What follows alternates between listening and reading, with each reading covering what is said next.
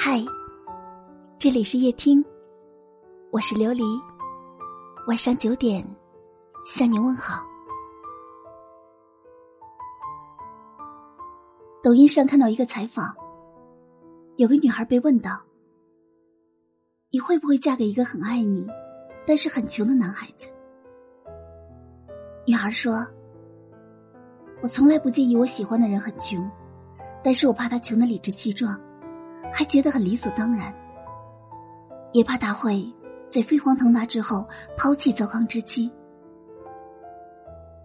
爱情里最珍贵和难得的，不是势均力敌的匹配和分毫不差的对等，而是他深陷泥潭时，你愿意赴汤蹈火；他功成名就后，依然爱你如初。大学刚毕业那会儿，我参加过一个婚礼。那几年的婚礼司仪还是老一套的主持方式，喜欢把话语权留给新人，让新郎和新娘自己讲讲恋爱的经过。新郎接过了话筒，讲了一个让我至今都记忆犹新的故事。新郎拿出了一个三十二开的大本子，本子上密密麻麻的记满了日期和开销。新郎说，他刚谈恋爱那会儿。是个一穷二白的小伙子，父母都是老实巴交的果农，一把年纪了还在果园里操劳，辛辛苦苦挣来的钱勉强能凑够他的学费和少的可怜的生活费。恋爱对他来说太奢侈了，一个靠打零工来贴补家用的大学生，拿不出钱来给女孩买奶茶、买可乐。咬牙省下的钱，想的是先拿给连肉都舍不得吃的父母。他觉得贫穷使他不配拥有爱情，但世事无常，爱情来的时候，他却刚好一无所有。女孩的条件比他好很多，但出于自尊和好强，男孩一开始不愿意让女孩承担两个人在一起的任何开销。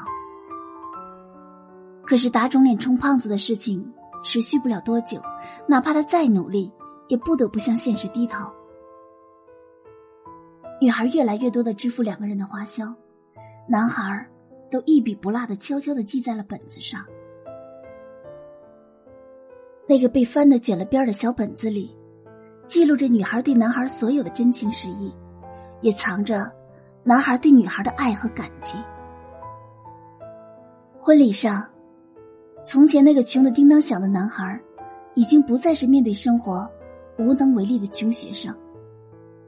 贫穷的爱情，催化了他的成长，他付出了比同龄人更多的努力，也有了比同龄人更多的担当。只因为他想给得起心爱的女孩幸福。那一本欠下的账，他发誓用余生来还。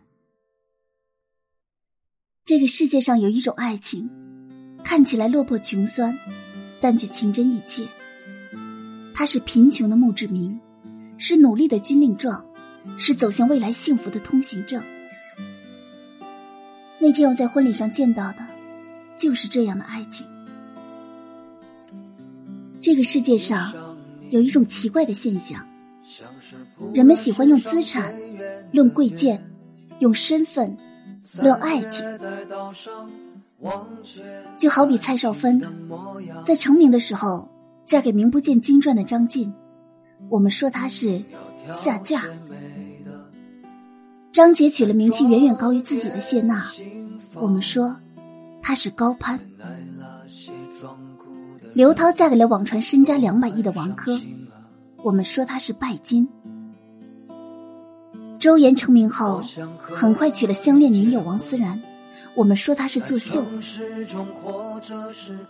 形容不对等的爱情，好像我们永远有用不完的贬义词，就好像任何的不对等，都是对爱情的污蔑，都抱有想要贪图些什么的私心。但爱情不是这样的。豆瓣上曾经有个提问是。拥有一个很穷的男朋友是什么样的体验呢？有个女孩的回复是：“我坐过宝马车的后座，所以我从不羡慕坐宝马车的人。可我从没坐过自行车的后座，因此，在他身后的我，十分的快乐。我特别的喜欢这个答案。在这个千变万化的世界上，有两个再普通不过的人，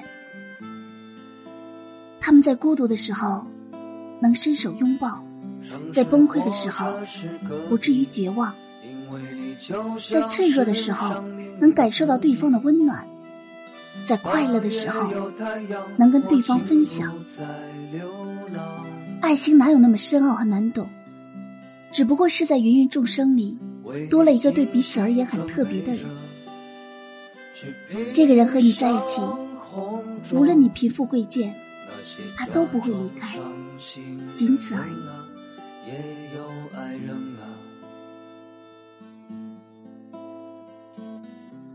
感谢收听，我是琉璃。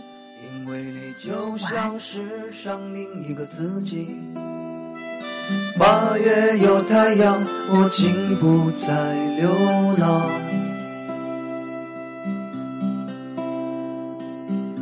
为你精心准备着，去披上红妆。那些假装伤心的人啊。也有爱人啊，那些假装伤心的人啊，也有爱人啊，那些假装伤心的人啊，也有爱人啊。